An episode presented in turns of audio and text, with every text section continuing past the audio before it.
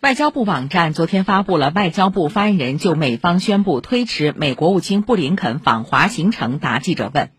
三号，美国务院高官在电话吹风会上称，受中国无人飞艇进入美领空事件影响，美国务卿布林肯已决定推迟访华行程。对此，我外交部发言人昨天回应说，关于中国无人飞艇因不可抗力误入美国领空一事，中方已核查并向美方作出反馈。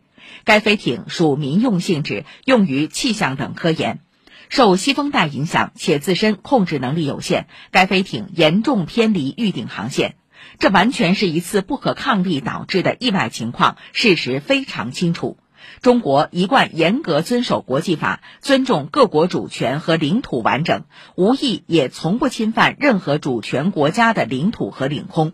美国一些政客、媒体借题发挥，对中国攻击抹黑，中方坚决反对。